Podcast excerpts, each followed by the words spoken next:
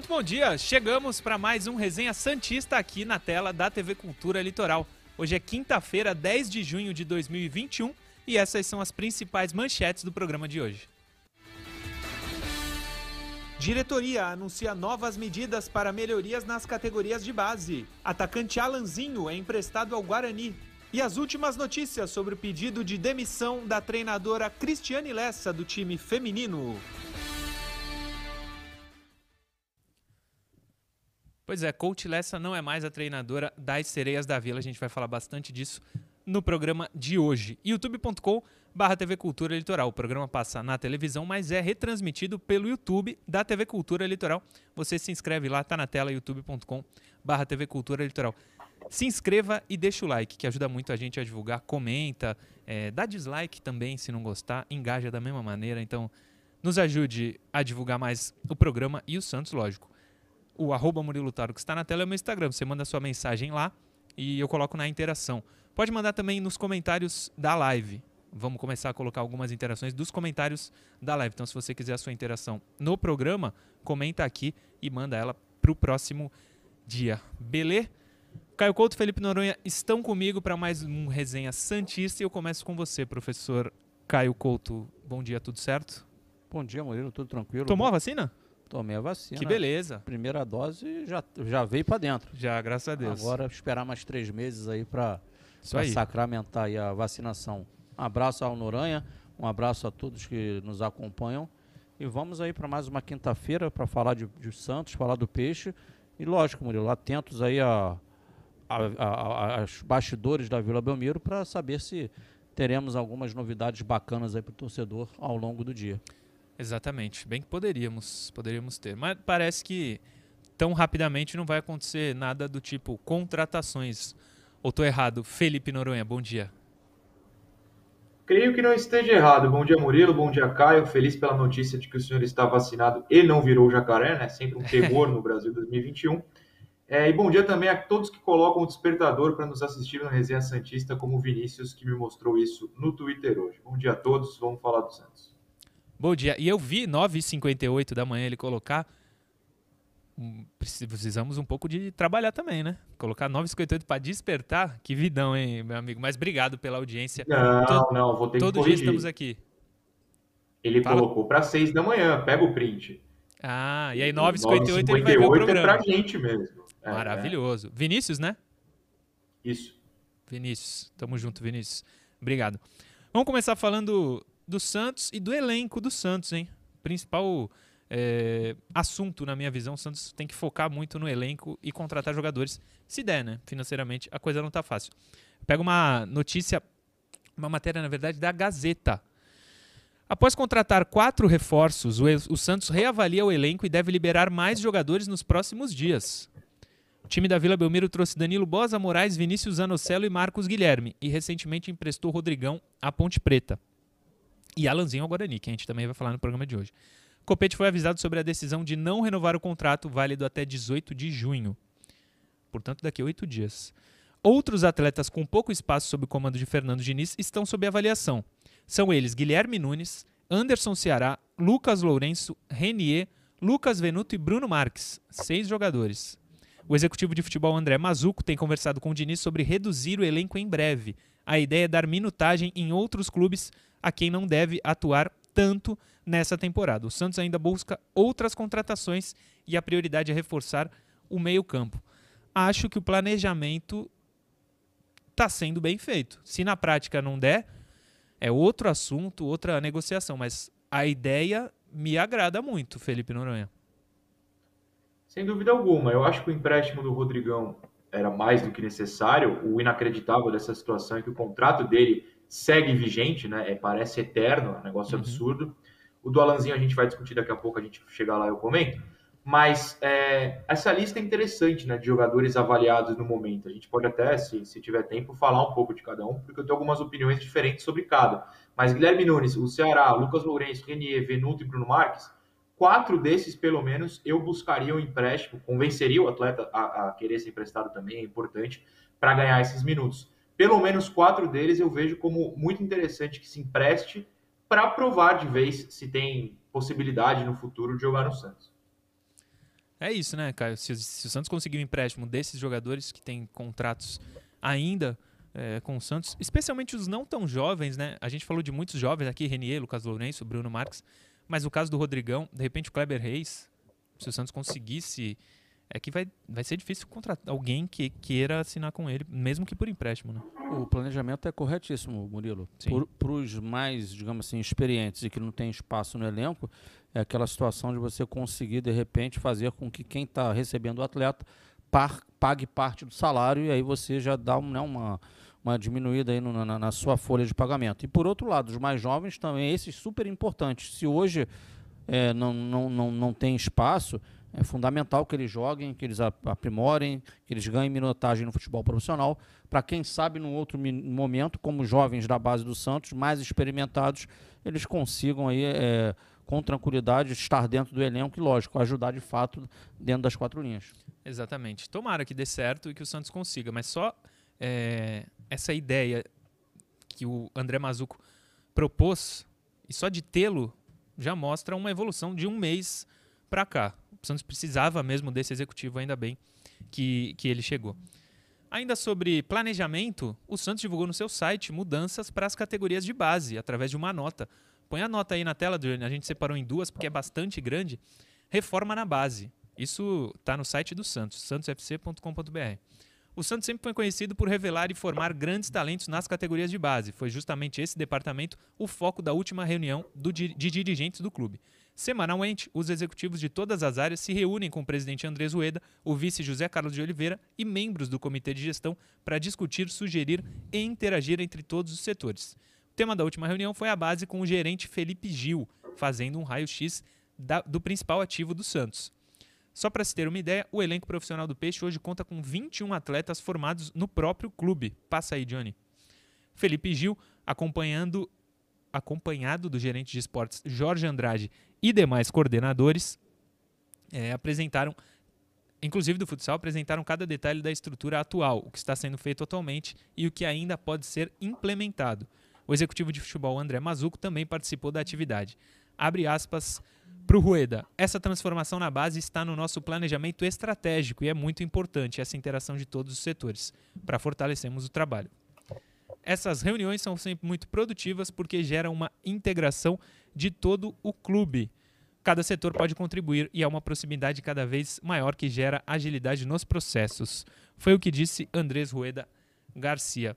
É, na prática, nada aconteceu ainda e nem nessa nota que o Santos colocou no site, mas eu também acho que é um ponto positivo tentar reformar, reformular e melhorar a categoria de base do Santos. Se na maneira de entender dos dirigentes hoje não é o melhor, a melhor forma de formar jogadores, a melhor forma de formar jogadores, e a gente tem resultado, eu digo Sandri, inúmeros jogadores da base do Santos, se melhorar esse processo, quem sabe a gente consiga revelar ainda mais jogadores, ainda melhores jogadores, não só para jogar no Santos, mas quem sabe uma venda ajudar financeiramente o clube mais uma vez, assim como a notícia anterior, acho que é uma boa tentativa de planejamento, pelo menos, cara.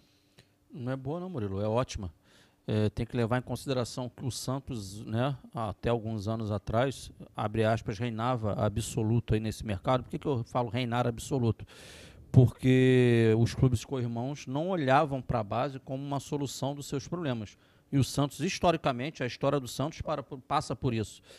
E face à dificuldade financeira, não só do Santos, que permanece hoje, mas de outros gigantes do futebol brasileiro, eles começaram a olhar para a base com muito carinho, sim. Eles começaram a dar oportunidade para meninos da base, sim. Então o mercado cresceu, a concorrência hoje é muito maior. Então, se você não, não, não, restabelecer os seus processos, se você não, não, não, criar um conteúdo programático por categoria, através de um caderno metodológico, né, e procurar também melhorar a sua infraestrutura física, uhum. com certeza você vai perder para a concorrência e num médio espaço de, de tempo aí, né, o, os talentos, ao invés de chegar para Vila Belmiro, vão ser desviados pelo meio do caminho. Sim, o garoto novo que sonhava em ser jogador muitas vezes ia para o Santos para ter oportunidade a gente vê que outros clubes estão revelando também, né? O Noronha, o Santos não deixou claro quais serão as medidas tomadas, mas entende, os dirigentes dessa nova gestão, que o que está sendo feito na base precisa ser é, melhorado. E precisa mesmo. É uma coisa que às vezes passa batido pela gente mesmo que trabalha com isso uhum. é que cobrar promessas, né? É, promessas de campanha no caso. O Rueda prometeu essa ação na base.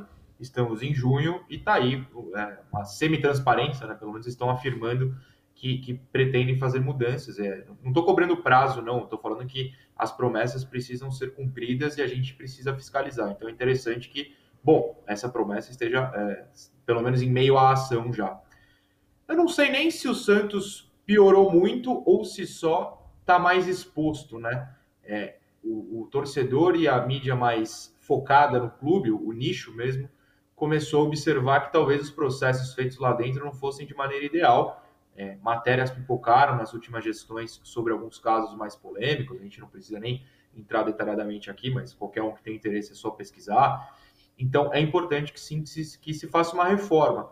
E, aliás, é curioso né, que, recentemente, o Zanocelo é um exemplo, por exemplo, exemplo, por exemplo, é é um exemplo, mas tem outros recentes, é, o Santos tem contratado jogadores já no sub-20, sub-23, o que talvez seja um indício também de que não está conseguindo revelar com aquela qualidade que a gente estava acostumado. Então, é mais um indício, sim, de que uma reforma é, é necessária e deve ser feita. Exatamente.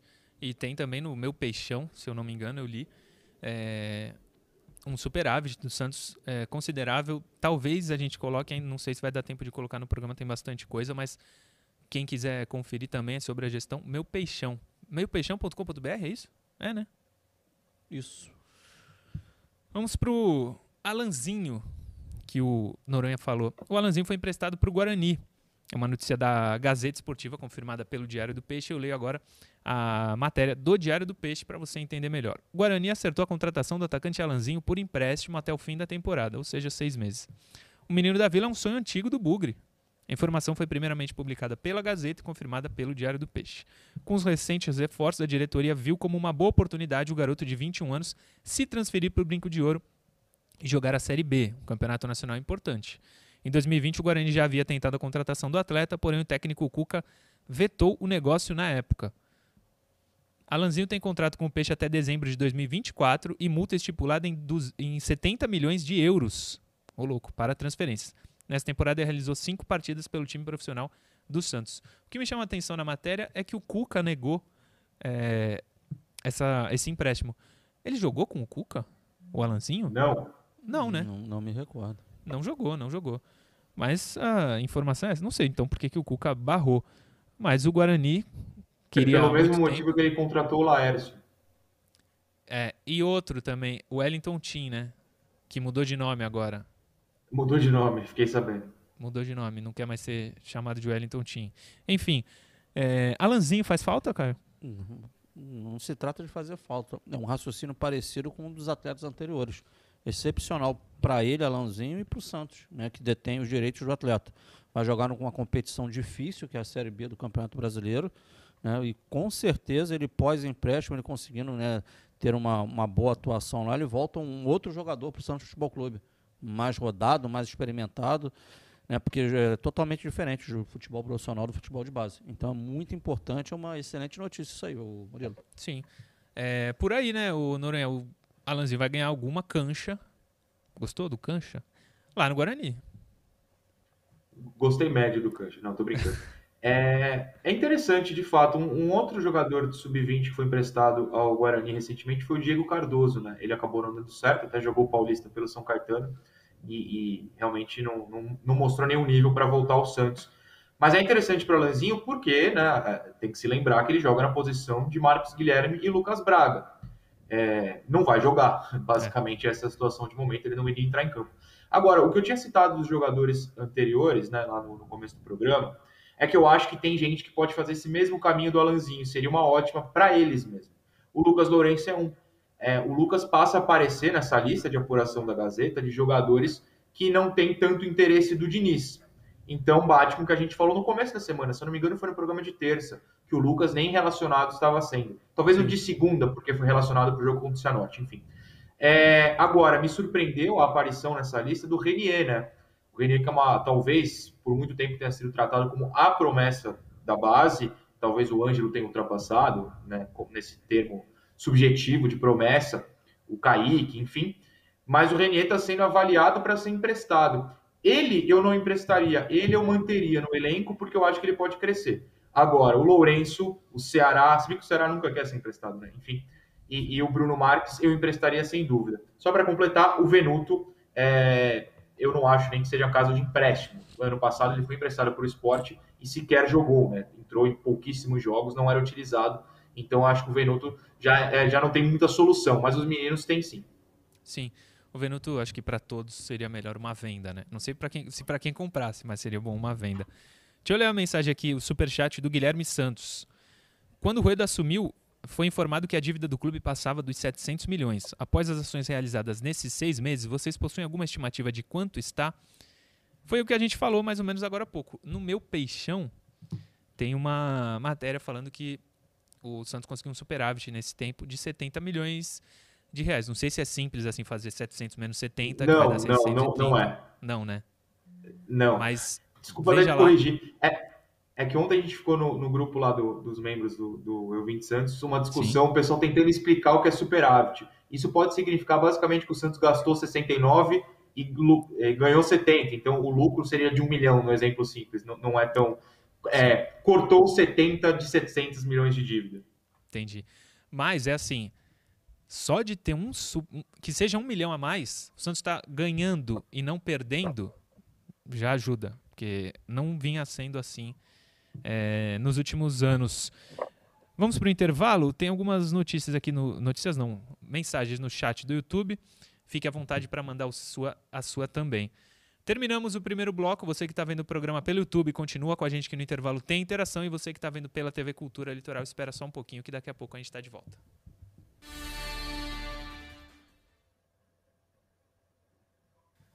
Vamos lá, já estamos aqui, ó. Deixa eu mandar umas mensagens. O Éder Lucilo de São Bernardo pede para mandar um abraço. O Daniel Iga de Cubatão também. O Ritney Sushiman de Bananeiras na Paraíba tá ligado no programa, pede para mandar um abraço para a mãe dele, vou pegar o nome aqui.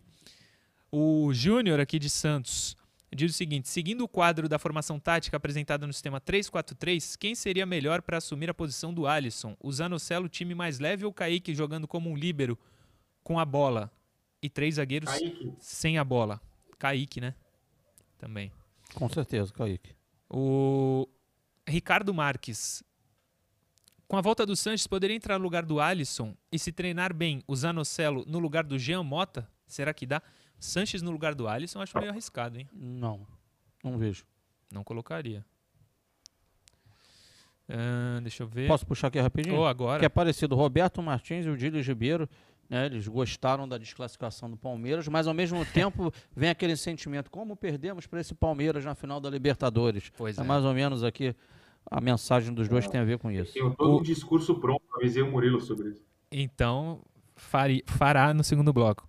O Matheus Schroeder diz o seguinte: excelente a referência do Noronha com o Zordon. Manda um abraço para Joinville. Tá mandado. Ele diz que os anos 90 vivem. Posso ler uma rapidinho aqui? Claro. O Paulo Sérgio Jarapongas, ele pergunta que quais, o que, que a gente pensa da expectativa do Santos no brasileiro com essas contratações. Eu acho que ainda é, o Santos tá, é um crescimento, é algo longo. Por enquanto, eu vejo o Santos como meio de tabela. É, para baixo. Roberto Estevox manda, pede para mandar um abraço para Sorocaba. Tá mandado, meu amigo. Obrigado por acompanhar o programa. Deixa eu ver se tem mais aqui. O Ritney Sushimei mandou. O nome da mãe dele que ele pediu abraço é Dona Maria Santana, lá na Paraíba. Tá longe daqui, né? Daí tá perto. Vamos voltar pro segundo bloco.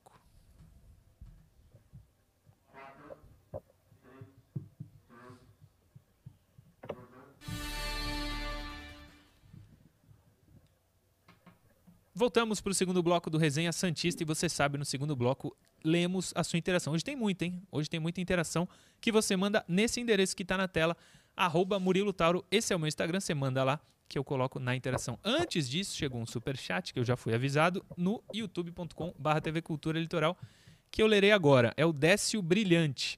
Caso o Diniz utilize três zagueiros, quais entendem que seriam os melhores nas vagas? E acham que o Diniz escolherá três zagueiros de fato? Felipe Noronha e Caio Couto. Quer começar, prof? Vou começar pelo final da pergunta dele. Eu creio que o Fernando Diniz não colocará três zagueiros, zagueiros em campo no modelo de jogo dele com o Santos Futebol Clube. Ele faz a saída de três quando tem a posse de bola. Agora, se utilizar de três zagueiros, eu não acredito. Se usar, quem seriam? Cara, o Luan Pérez. É, conheço pouco do, do zagueiro do Bosa que foi contratado é, com três zagueiros, cara, é aquele negócio, ah, o Kaique é jovem, mas ele tem. É. Ele é rápido, tem qualidade técnica, com três zagueiros. O zagueiro que joga pelo lado direito, ele sai. E do lado esquerdo também ele sai muito para ser mais um construtor da equipe. Eu acho que ele poderia ajudar. Agora, não posso negar também, né? Esquece todo o passado e a gente verá no, no, contra adversários mais fortes. Mas o Luiz Felipe, nesses jogos, a gente não pode reclamar dele também, a gente Sim. não pode. Sendo honesto com o Luiz Felipe. Ô, Noronha, com o, com o Diniz, o Luiz Felipe parece que joga, né? Não sei se bem, vou... mas é escalado. Não, sim, sim, claro. Eu, eu, vou tentar lembrar uma situação, o pessoal pode ter é, esquecido, mas depois vale a pena até buscar. Santos e Bragantino, eu acho que o Santos ganhou de 4 a 1 no Paulista de 2019, mas o placar pouco importa. É o Santos e Bragantino de 2019. O Luiz Felipe joga de lateral direito. Por que, que eu tô lembrando disso? Porque agora que o conceito dos três zagueiros está mais aceitável pela, pelo torcedor, talvez por ter voltado à moda, enfim, é, vale a pena lembrar de quando ele não era tão aceitado assim, lá em 2019, o São Paulo usava. O Luiz Felipe jogou de lateral direito nesse, nessa partida e jogou bem. É, então, talvez, exatamente pelo que o Caio falou, se você bota o Luiz na direita e ele consegue render avançando, você pode jogar, obviamente, com o Luan na esquerda e o Kaique centralizado, né? Porque o Kaique tem um passe melhor que o Alisson. Então, talvez seja essa uma formação possível. É, seriam dois zagueiros até, mas o Luiz avançando, ou dois zagueiros mais fixos e o Kaique avançando pelo meio. Tem possibilidades para serem trabalhadas.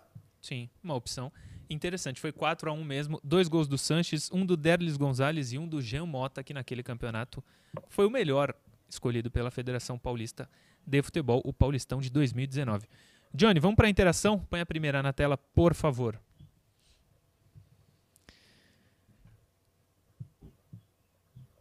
Boa. Vocês acham que o Zanocelo pode começar o jogo de sábado no lugar do Pirani? É o José Gandolfo de Assis quem manda. A gente vai falar ainda do Zanocelo no programa de hoje, mas talvez ele não seja nem relacionado para o jogo contra o Juventude. Caso seja, vocês acham que é possível? Creio que não. A característica do Zanocelo não é de jogar naquele setor. Ele é o cara que vem de trás construindo o jogo. Não vejo o Zanocelo ali, a não ser que o, o Diniz teria que mudar o que ele está pregando nesse início de trabalho dele, do modelo de jogo dele. Hoje ele tem um, um, um meia ali que circula por trás dos atacantes, que é o caso do Pirani. O Zanocelo não é esse tipo de jogador. O Zanocelo pode ser usado nessa função, independente do que o Diniz acha. Você usaria, Noronha? Não, não. Acho que a descrição do Caio foi a mais correta possível. É isso. Não tem, não tem é, nem sentido. A gente tem apontado aqui como o Zanocelo joga na, na do Sanches, né? Mais pela direita. E, e o Pirani é o meia central para a esquerda. Então não, não vejo essa possibilidade. Muito bem, próxima, Johnny. Essa é para o Noronha. Como um admirador do Luiz Felipe, e ele manda um risos ali, ou coloca só a sigla do Rio Grande do Sul, quanto tempo você acha que vai durar a titularidade? Para mim, vai até o Sansão. Quem diz isso é o Afonso Cazon. Para ele, Luiz Felipe tem prazo de validade vai até o clássico Santos e São Paulo. Mas essa é para você, Noronha. Eu, eu não entendo essa do sou fã do Luiz Felipe. Eu, eu sempre defendi o Luiz como o melhor zagueiro do elenco em 2016 e no começo de 2019. O pessoal pegou pelo momento dele que era muito abaixo, que eu não gosto. Eu acho, eu acho um absurdo. Mas um abraço ao jovem. Uh, não, não dá para prever, né? A gente comentou ontem aqui. O Caio citou a sequência São Paulo, Fluminense, Fluminense, São Paulo, Grêmio e Atlético Mineiro, talvez. Uh, se ele render bem nesses jogos, ele continua. Se não, eu também acho que continua, porque eu acho que o Diniz vai bancar a própria ideia. Mas é nessa hora, nessa sequência de quatro jogos, que eu quero ver do que ele é capaz nesse momento de fato. Capaz de talento, ele é, ele tem talento. É, só que o físico dele se de deteriorou, perdão, nos últimos dois anos. Eu espero que se recupere. Sim. O Caio, você mesmo falou agora há pouco que o Luiz Felipe nos últimos jogos rendeu o esperado pelo Diniz, né? Sim, rendeu. Agora realmente a, a, pergunta é pertinente, a colocação do Noronha também, que a gente sabe que o sarrafo vai subir né, nessa próxima sequência aí. Né? Sim, muito. Né, contra o Juventude, ainda provavelmente é um jogo com menos complexidade do que qualquer um desses outros quatro que virão pela frente. Atlético, São Paulo, Grêmio e Fluminense, se não estou enganado. É isso, né, Noronha? Acho que o Fluminense é o primeiro. É, não, não sei é, se é a ordem. Eu acho que é, são, são esses quatro, mas a ordem é o Flu primeiro, depois São Paulo. Aí Grêmio e Atlético eu não tenho certeza. É. Próxima, Johnny. A maneira com que o Diniz arma o time é compatível com o futebol do Pirani Marco Antônio de Santos, de Santos, São Paulo. Eu acho que se o Pirani jogar bem, acho que pode ser compatível, não? É compatível, não tem problema nenhum. O, o Diniz joga com posse de bola, o, ele precisa de um jogador que circule, o Pirani faz a circulação, o Pirani movimenta, ele, ele não se esconde no jogo. É o problema do Pirani no momento, infelizmente, que a, a maioria das decisões dele estão sendo erradas. Porém, ele se apresenta para o jogo, isso aí é fato, ele não se esconde, ele tenta. Então, como ele consegue receber diversas bolas, eu, eu resumo meu comentário que sim, é compatível o modelo de jogo a, a, a, ao posicionamento e a forma de atuar do Pirani. Sim, isso tem a ver, o Noronha, com o que você fala de as decisões finais do Pirani serem erradas, mas nas jogadas, mas anteriormente ele consegue é, estar no lugar certo. Isso a gente não pode negar, é um trabalho do Diniz, não? Também, é, do Holland também, o Pirani já estava fazendo Sim. isso. É que hoje a gente é prejudicado por um fator e o Pirani pode ser prejudicado por isso, que é o não poder ir, ir ao estádio. O que, que eu quero dizer com isso? Que a gente vê na TV só o lance fechado, né? Quando ele recebe a bola, ele aparece na TV. No estádio, olhando do alto, a gente consegue ver a movimentação, se ele é, vai para o lugar certo, se ele busca o vazio seria mais interessante para a gente analisar o Pirani. Hoje é prejudicado, porque não tem como ir para o estádio. Mas eu acho que se pudesse, o Pirani seria mais elogiado pela torcida no momento.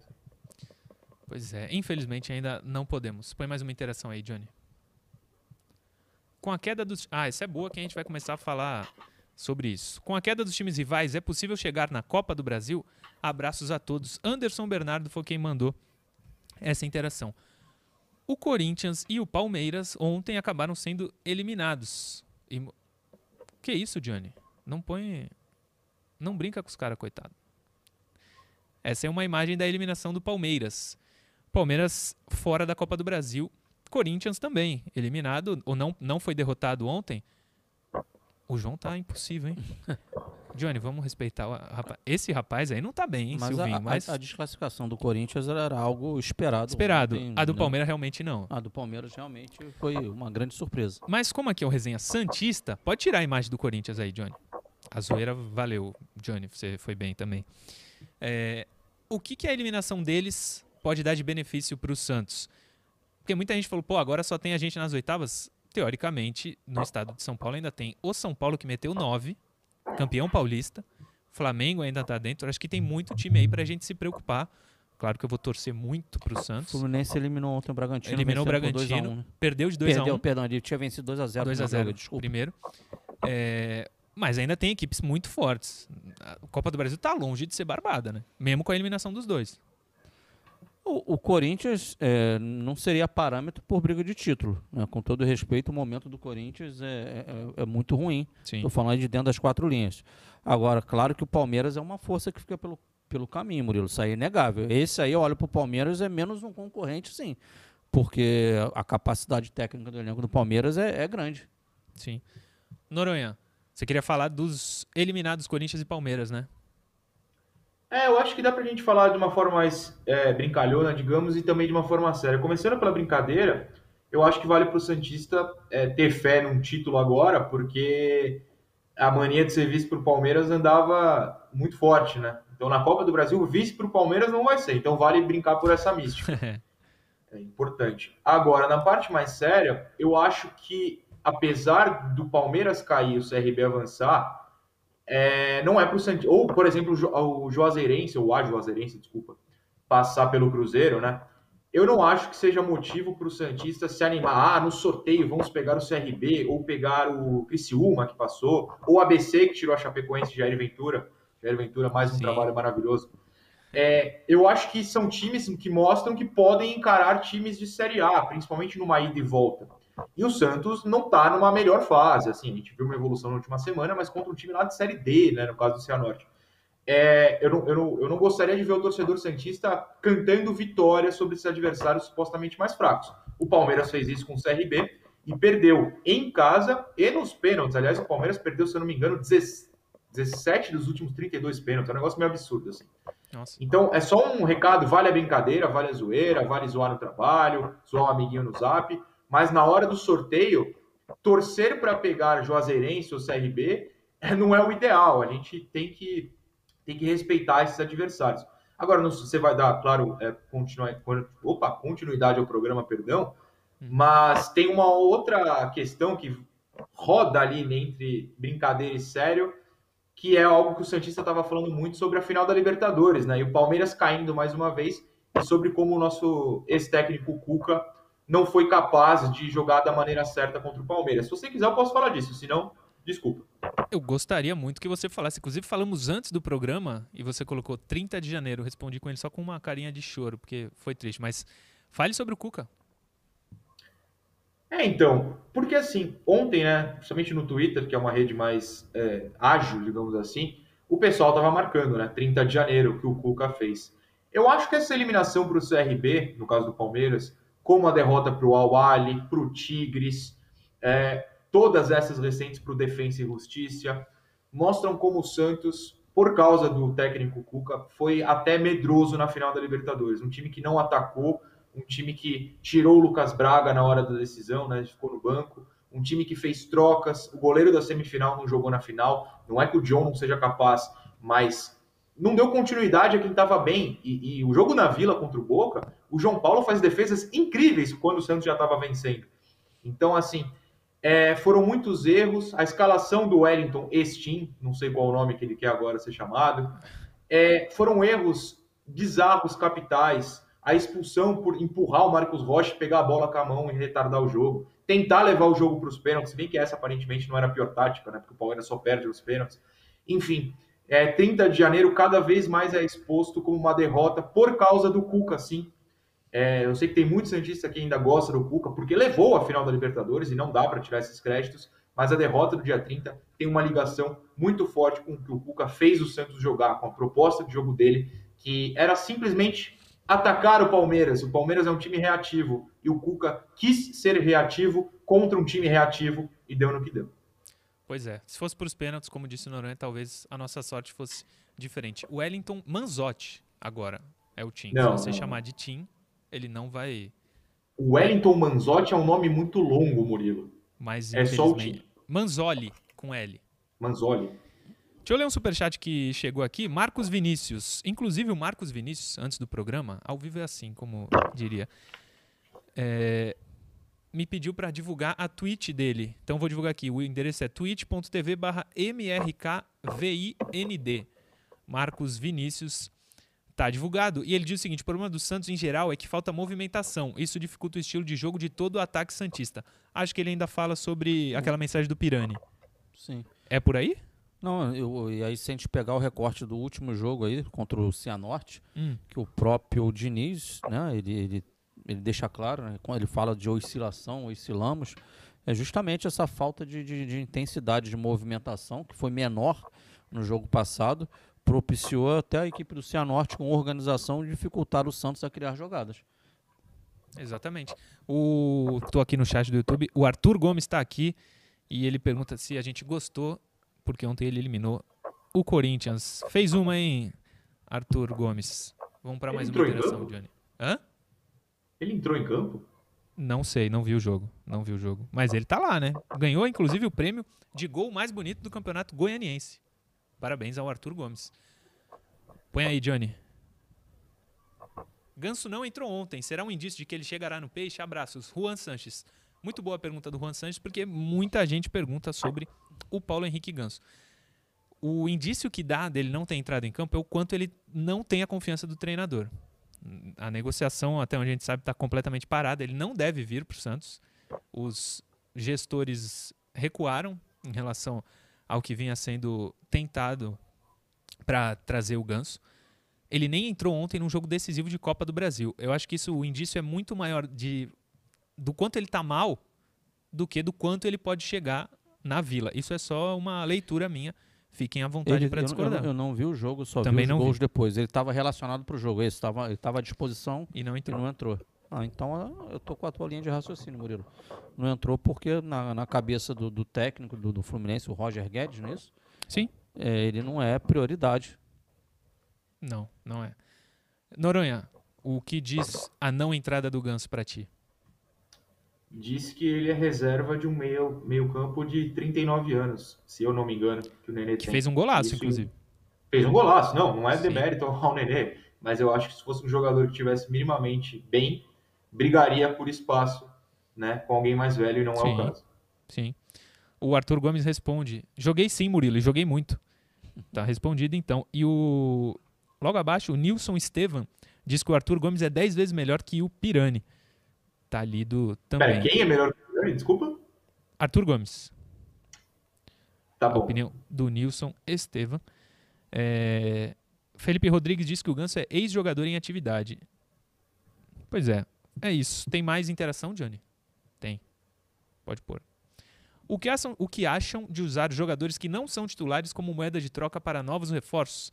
E ele dá o exemplo do Raniel, Jobson, Madison e outros. É o Guilherme Nogueira de Swindon, Inglaterra. Arroba Guilherme Nogueira, cantor.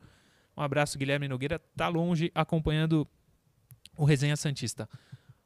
Acho que pode ser uma opção usar alguns jogadores como moeda de troca não sei se as opções que ele colocou são as que é, eu, eu não sei se você consegue, digamos assim, é, fazer a moeda de troca. Ou seja, o clube, o Santos vai negociar com o clube B, né? Ó, toma esse cara aqui e me dá o outro que você tem aí. Eu não sei se isso acontece de uma forma tão simples, mas que com qualquer outro, com qualquer atleta dele, desses que você citou, como os que já estão envolvidos em negociações, pode acontecer. Se não está sendo aproveitado dentro do elenco do Santos, que se empreste ele, mesmo que não venha alguém do clube que foi emprestado. Mas que você consiga diminuir a sua folha salarial e a partir daí você tem caixa para tentar buscar um outro jogador. Sim. Você gosta dessa opção, Noronha, de moeda de troca? Não, é, é uma, uma opção, como o Caio falou, que depende de N fatores. É, que reforço de fato um grande jogador vai vir em troca de um jogador que sequer é utilizado. Porque esse jogador que vai ser usado como moeda vai aceitar e como moeda? A gente, é, o clube não manda no jogador, né? O jogador precisa aceitar. O Luiz Felipe, por exemplo, recusou dois empréstimos recentemente. Não, não é tão fácil quanto no FM ou no FIFA, e o torcedor pode até pensar assim, mas não é tão fácil. Pois é. Tem mais interação, Johnny, ou não? Não, acabou. Vamos então para o assunto que ontem acho que foi o mais uh, surpreendente na Vila Belmiro, Cristiane Lessa pediu demissão do comando do Santos feminino, das Sereias da Vila, e o Santos divulgou uma nota também, mais uma nota divulgada pelo Santos no mercado. Cristiane Lessa não é mais treinadora das Sereias da Vila. Contratada no dia 25 de janeiro, ela optou por não mais seguir no time e, após pedido, as partes resolveram amigavelmente a rescisão do contrato. No Campeonato Brasileiro foram 13 jogos com 7 vitórias, 3 empates e 3 derrotas, com o time já classificado para a segunda fase do torneio. Com a saída de Lessa, a auxiliar técnica Fabi Guedes deve assumir interinamente a equipe. O Santos deseja sorte a Cristiane Lessa em seu futuro na profissão. Caio Couto, Felipe Noronha. Caio Couto manja muito, campeão brasileiro com as sereias. Noronha dá muito espaço para o futebol feminino no canal dele. Boa, Johnny. Aí os números da Coach Lessa. 13 jogos pelo Santos, 7 vitórias, 3 empates, 3 derrotas. O Santos fez 23 gols no comando dela, tomou 13 e tem um aproveitamento de 61,53% de aproveitamento. É, não acabou não dando certo, talvez pelo período de tempo que ela ficou, mas não deu certo o projeto da Cristiane Lessa. Como eu disse, vocês que acompanham muito mais de perto as sereias, pegou de surpresa essa, esse pedido de demissão, né? Ah, totalmente, Murilo. É, quando se inicia o trabalho, né, o objetivo de qualquer profissional e do clube é que esse ciclo vá até o final. E sabe aquele popular ditado, Noronha? Tem caroço nesse angu? Me parece que sim, né? Porque né, se você olha para os números, né, a equipe classificada, então, para quem está de fora, normalmente a, deveria acontecer a sequência do trabalho. Mas, infelizmente, a gente tem essa saída e, para momento, acho que o Santos já joga até final de semana com o Botafogo. É reta final da fase, é fundamental dar, dar, digamos assim, respaldo à comissão técnica que continua lá, né? Porque está integrado com os atletas para conseguir levar essa reta final aí da primeira fase. Sim, é isso mesmo. Faltam dois jogos para terminar a primeira fase. Noronha, quero te ouvir sobre as sereias.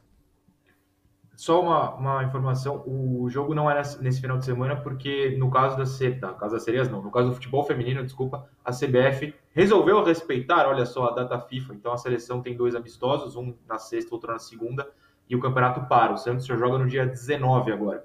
Então dá tempo de chegar um, um, um novo comandante, uma nova comandante, para tentar se organizar, até porque o mata-mata é só em agosto, então você joga essas duas partidas e depois treina. É, como disse o Caio, tem caroço aí no Angu, porque foi pego de surpresa toda e qualquer pessoa que acompanha o futebol feminino do Santos.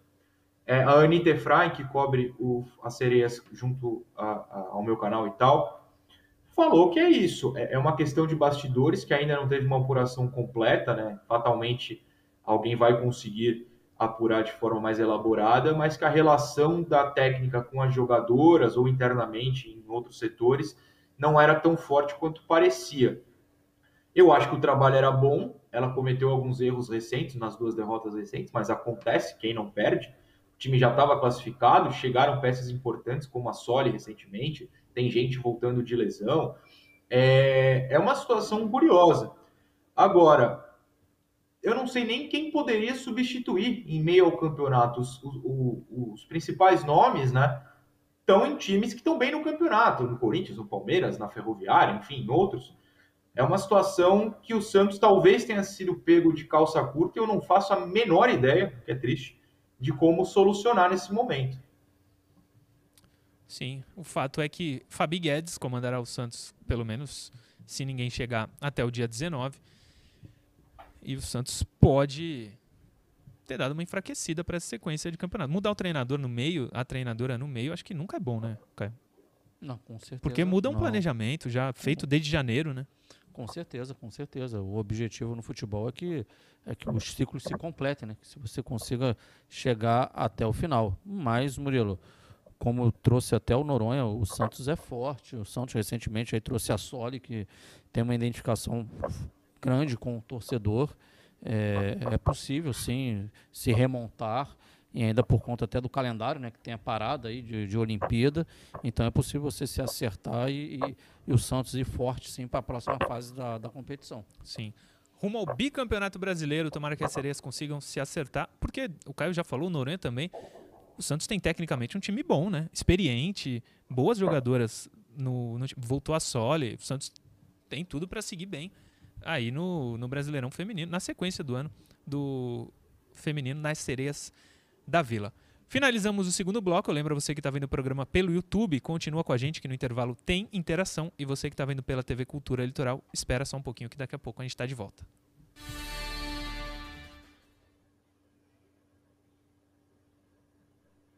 Muito bem, estamos de volta. Quer ler alguma aí, Caio? Porque eu vou, eu vou pegar para ler do Instagram. Noronha, se estiver aí também, fica à vontade. Mas eu vou entrar no YouTube porque teve uma mensagem, um comentário ontem, no, do programa de ontem, muito bom e eu vou ter que ler. Pega alguma aí, Caio.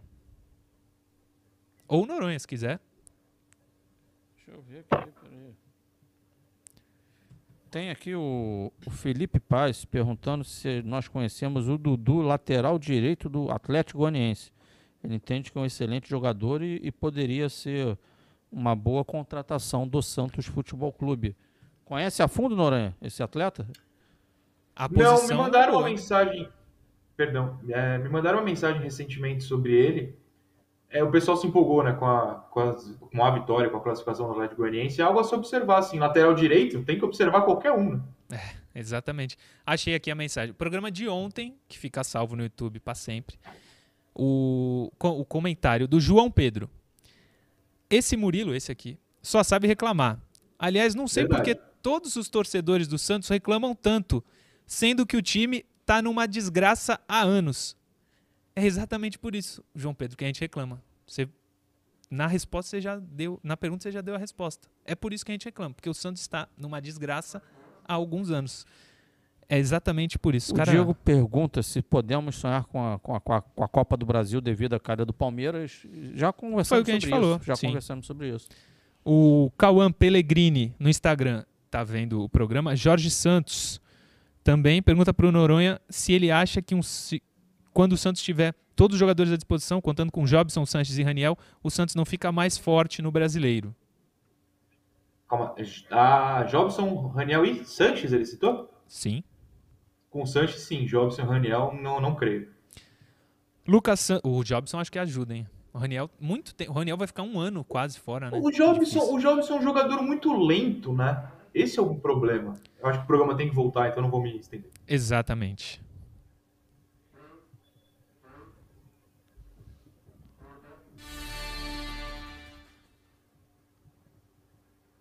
Já voltamos para o último bloco de hoje do Resenha Santista, quinta-feira, 10 de junho de 2021. Vocês sabem que no intervalo a gente fica na interação lá com o pessoal do YouTube. E o Caio Couto queria ler uma? Fica à vontade. Me chamou. Não, o Alexandre Silva agora ele está perguntando sobre o. Ele, ele assistiu, claro, o jogo do CRB e Palmeiras. Sim. Sobre um meia. Tem um meia argentino lá no, no, no, no CRB. Hum. Que segundo ele aqui foi um meia que já deu nove assistências. Ele foi ver o scout do, do dele, do atleta, nesse ano achando que é um jogador barato, útil, muito mais do que o Ganso, é o que ele pensa aqui, que seria um jogador que poderia se enquadrar no Santos e um atleta mais barato. Ele foi bem no jogo de ontem, é verdade, no, no raro momento, né? Porque foi um jogo também que o Palmeiras teve Esma uma posse de bola esmagadora. Sim. E seria necessário, eu sou muito sincero, um, um estudo maior sobre o atleta para que se chegue a uma conclusão sobre ele. Como a gente está lendo, eu vou ainda pegar algumas que ficaram aqui do Instagram. Ficou muitas, ficaram muitas, mas tem as primeiras aqui. Rafael Lira, de Santos, nos manda um abraço. O Lucas Santos, de Maringá, também. Flávio, Flávio Barbosa, pede para mandar uns abra um abraço para os Santistas de Aracaju. O Felipe Carvalho também está acompanhando o programa e pede para a gente mandar um abraço. Está mandado, Felipe. O Diego, bom dia. Com a saída de alguns grandes da Copa do Brasil, podemos sonhar com o título? A gente já falou também.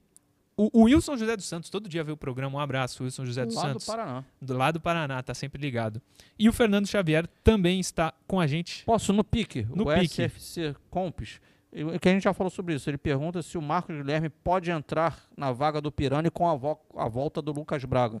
Pode sim, ele tem característica para jogar por dentro. O Wilson José dos Santos, inclusive, mandou uma pergunta, Caio Couto. Vê aqui se, tu, se eu leio. Pô, Murilo, faz a minha pergunta. Não, calma. Lê e vê se eu posso ler. Não fala. Já sei qual é, então. É, eu acho que todo mundo.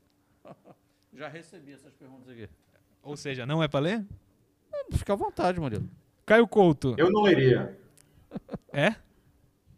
Não sei. Não Perguntei sei. pro homem. Wilson José dos Santos. Existe a possibilidade de Caio Couto nas sereias? Quem, quem, o Wilson José dos Santos que perguntou. Quem tem que responder isso chama-se o Amauri, que, que responde pelo, pelo departamento. Não, não é o Caio, concorda comigo? Concordo 100% contigo, prof. Ele é aqui de Santos, né? O Amauri é gente Amauri. finíssima aqui de Sim. Santos. Vamos seguir então com o Sub-23. Que Murilo. hoje... Ah, Diga. desculpa. Não, fica à vontade. É, desculpa. O, delay, o, delay, o delay online é, é complica. É, perdão. Sim. Não, é, é que a quando, Anitta... Rapidinho, quando voltar o celular, diminui ou não? Eu rezo para que sim. Acho Melhora a imagem e diminui o delay. É, a imagem é, melhorando a Anitta, já é uma boa. Diga. Já é uma ótima. A Anitta passou uma informação aqui no, no vídeo que ela fez sobre a, o caso da Cristiane Lessa, de que a Fabi, né, a assistente, não era muito adepta das escalações que a coach Lessa colocava em campo. Então talvez tenhamos um indício do que podia estar acontecendo. Só para completar a informação do bloco anterior. Muito bem, muito bem. Seria fogo amigo, é isso? É, de repente, né, vai saber. Mas é isso. Sereias da Vila, no momento, comandadas por Fabi Guedes. Pessoal, aqui é rápido. Hum. É porque se fala, o William Alves, lá de Campinas, do meia do CRB, já mandou, já mandou as estatísticas do cara aqui. Pois é. Não, então, o, acho que o Rueda, alguém da direção, falou sobre o Santos estar avaliando muitos jogadores, é, no, o scout dos jogadores, coisa que não foi feita quando chegou o Brian Ruiz. Então, a gente pode ter uma esperança de que é, alguns jogadores que se destacam em outros clubes estão sendo observados pelo Santos de alguma maneira. Podem ele não chegar, mas estão tem, sendo avaliados. Ele tem 30 anos, já tem uma idade mais avançada. Nesse brasileiro da Série B, ele tem dois gols e uma assistência. Exatamente. Obrigado, William. Vamos falar do Sub-23. O Santos, inclusive, tem nota também do Sub-23, não tem? Tem, tem nota. Hoje o Santos estreia. Nesta quinta-feira, a equipe Sub-23 do Santos, comandada por Edinho, o Príncipe, entra em campo para o Clássico Alvinegro contra o Corinthians, que, va que vale pela rodada inaugural do Campeonato Brasileiro de Aspirantes 2021. A partida acontecerá no Parque São Jorge, na capital, e tem início marcado para as 15 horas. A estreia fora de casa será transmitida ao vivo pela CBF TV Eleven barra Maicúdio. Maicúdio eu conheço, Eleven nunca vi. Só o do Desimpedidos. É o, nome, é o novo nome. Ah, tá.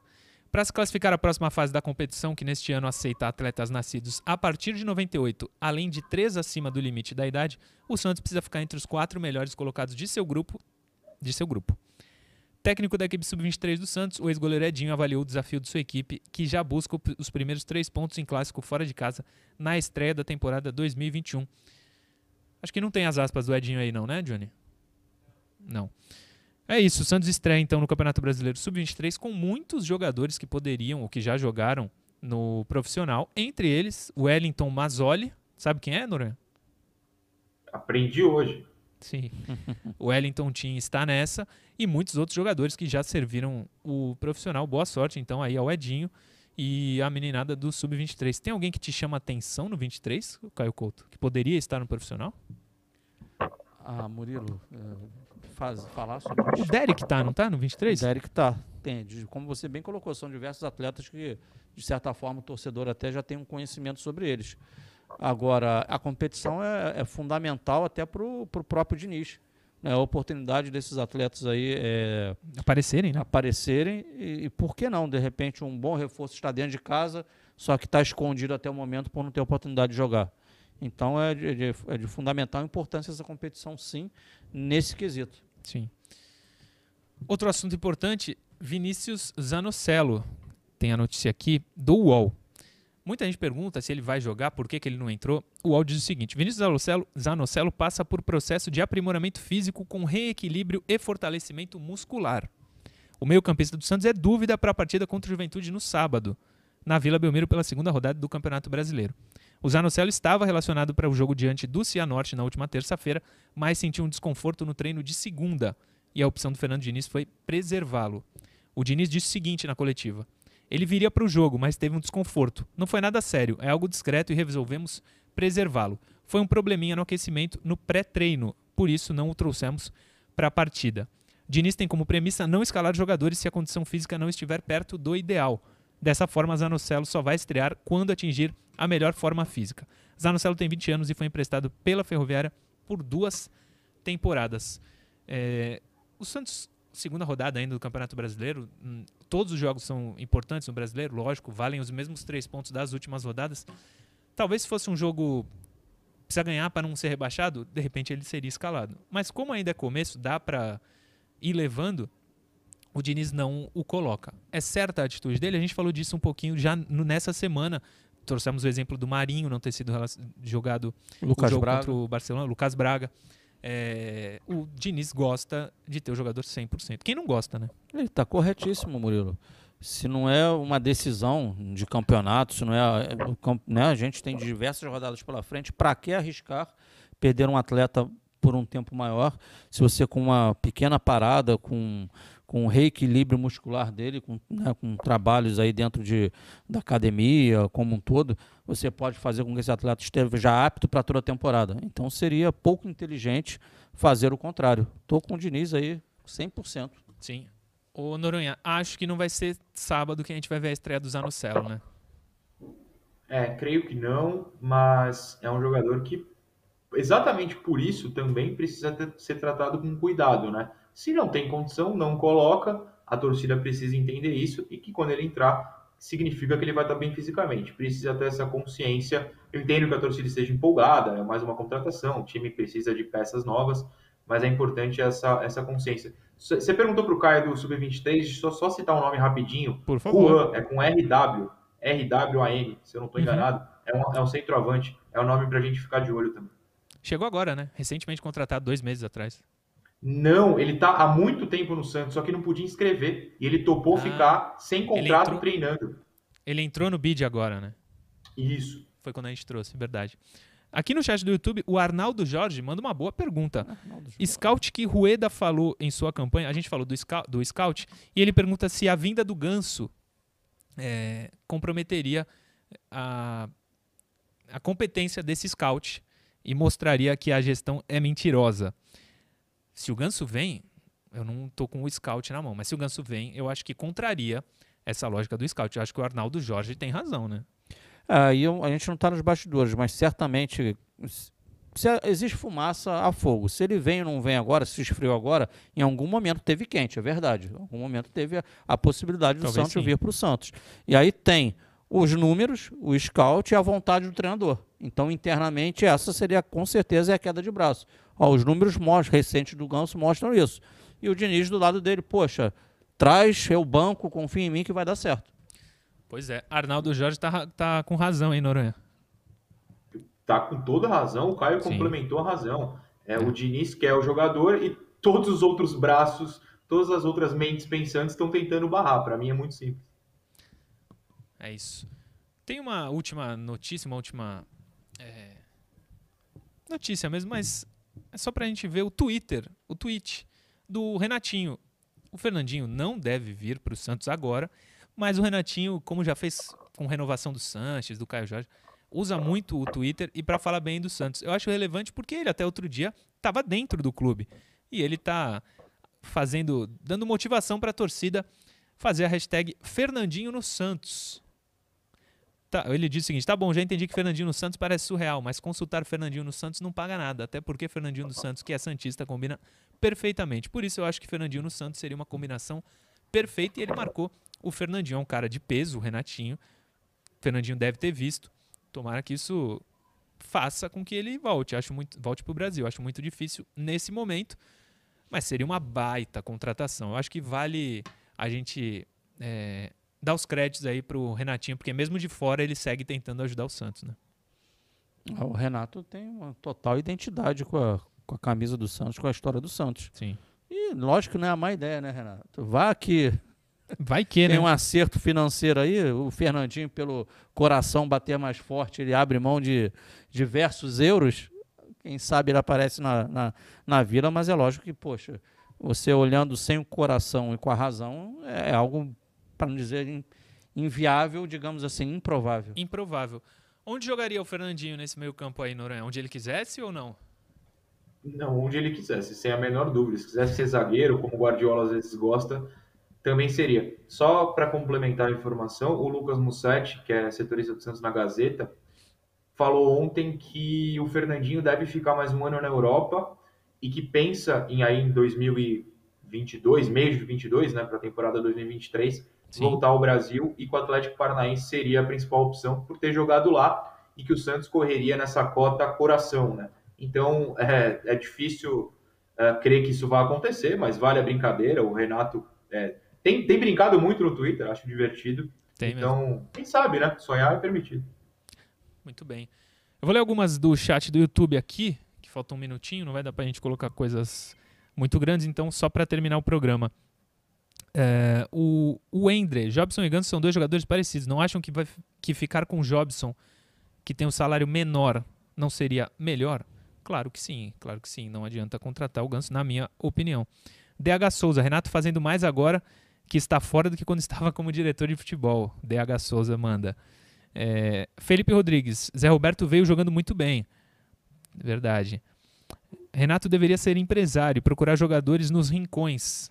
O René Antunes é que manda. É, Bruna Moraes, é isso? Bruna Moraes. Peixão, aqui não tem brincadeira não. Aqui é o Peixão, brabo demais, gigante, respeita. Boa. Nilson Estevan. Fernandinho é amor platônico. Claudinei Viegas, ó, essa é pra ti, Noronha. Murilo, não entendi o Noronha. Falou que o Jobson é lento. O Sanches não é?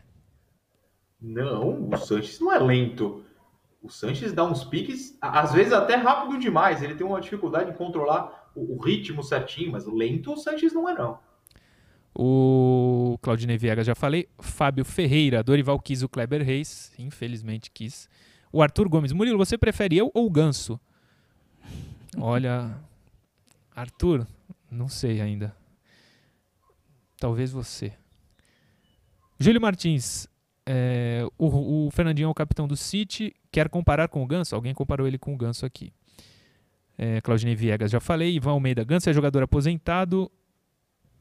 Renato Antônio Alonso. Riffen, o Kleber Reis. É, Felipe Rodrigues já ali. Rafael Rocha. O Santos vai calar a boca de vocês de todos, igual ninguém acreditava que nós chegaríamos na final da Libertadores. O Santos? O Santos vai calar a boca de vocês todos. Queremos igual igual foi na final da Libertadores. Tomara, Rafael Rocha, tomara que ele nos cale a boca. O Lenin Nelson, o Zidane e o Pirlo são lentos, ele coloca entre aspas aqui.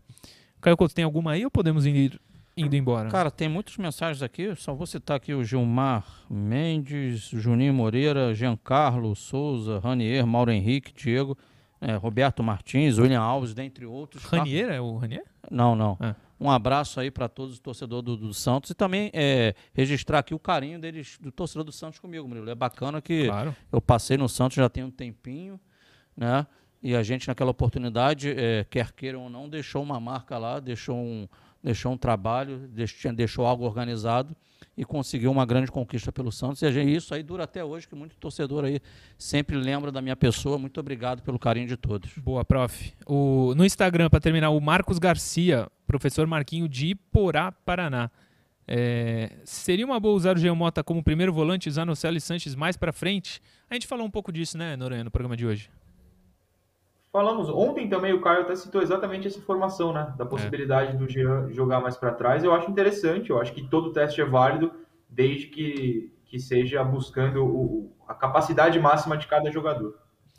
O, no Instagram também, Luiz Felipe pede para mandar um abraço, aniversário de 18 anos dele. Um abraço, meu amigo, felicidades, saúde.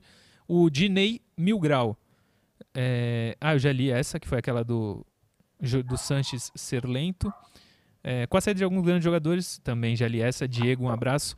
É isso, gente. Quem mandou aqui no Instagram, eu lerei e responderei durante a semana. Posso dar uma mensagem final das mensagens? Pode, Caio Couto também tem aqui. Mensagem vai. Final vai das lá. mensagens é ótimo. Eu tô numa grande fase. Vai lá. É que o Giovanni que nos assiste é, manda uma mensagem aqui falando o seguinte. Noronha, usa o exemplo do Tevez. Aí eu tomei um susto. Qual é o exemplo do Tevez? Ele voltou ao Boca por amor ainda tinha mercado na Europa. Eu acredito em relação ao Fernandinho. Um abraço ao Giovani, mas eu acho que a relação é praticamente zero. O Tevez era um ídolo histórico do Boca já. É, o Fernandinho não é do Santos, é uma relação um pouco diferente. Né? Sim, sim. E para quem não sabe da relação dele com o Boca, acho que é no Netflix tem a série dele. É, Apache, né? Maravilhosa a série.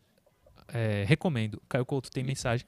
Rapidinho, o Diego pedindo aqui para mandar um parabéns para a mãe dele, a Cristiane Fiuza que é Santista de São Paulo, tá aí mandado um abraço. Tá mandado. Noronha, amanhã, 10 da manhã, último Resenha Santista da semana, você estará com a gente, certo? Estarei e prometendo ao vivo aqui, a não ser que o senhor corte a pauta, porque você tem o direito, alguma não. coisinha do Juventude, o que o Santos pode explorar para o jogo de sábado. Bom dia para você, para o Caio, para todos que nos assistiram. Obrigadão. Boa. Eu também não vou garantir mas talvez a gente tenha algum é, representante da crônica esportiva lá do Rio Grande do Sul falando do Juventude no programa. Não garanto, mas talvez aconteça. Talvez aconteça com todos os clubes que o Santos enfrentar no Campeonato Brasileiro. Vai depender da disponibilidade deles. Sempre que tiver um adversário contra o Flamengo, alguém do Rio, da crônica do Rio, enfim, alguém da imprensa do lugar que o Santos jogará contra. Não é uma promessa, mas é uma tentativa. Vamos ver se vai. Conte comigo para ajudar. Aí atrás, Contarei. achar pessoas. Contarei, contarei. Obrigado, Noronha. Amanhã estamos de volta, hein? 10 horas. Tem vídeo hoje no canal? Tem vídeo. Edu Futirinhas estará comigo apontando possíveis reforços que ele gostaria de ver no Santos. Muito bom, muito bom. Caio Couto. Aliás, Caio Couto tem canal também, hein? Não próprio, mas o De Olho no Peixe, que é o programa que passava na Rádio Nova FM. Agora é um canal do YouTube, certo? Certo, e sigo lá colaborando com o pessoal, lá com o Felipe, com a Carol, são pessoas maravilhosas. E é mais também uma oportunidade de conteúdo ao torcedor do Santos, que aos pouquinhos está chegando lá e, e, é muito prazeroso sempre a gente ter uma, um, uma linha reta com o torcedor. É isso. youtube.com.br de olho no peixe? Oficial. Oficial, de olho no peixe. youtube.com.br de olho no peixe oficial. O merchan tá feito e amanhã, 10 da manhã, a gente está de volta. Tamo junto. Valeu. Obrigado a todo mundo que acompanhou no YouTube e na TV Cultura Litoral. Amanhã, 10 da manhã, véspera de Santos e Juventude, a gente está de volta. Valeu.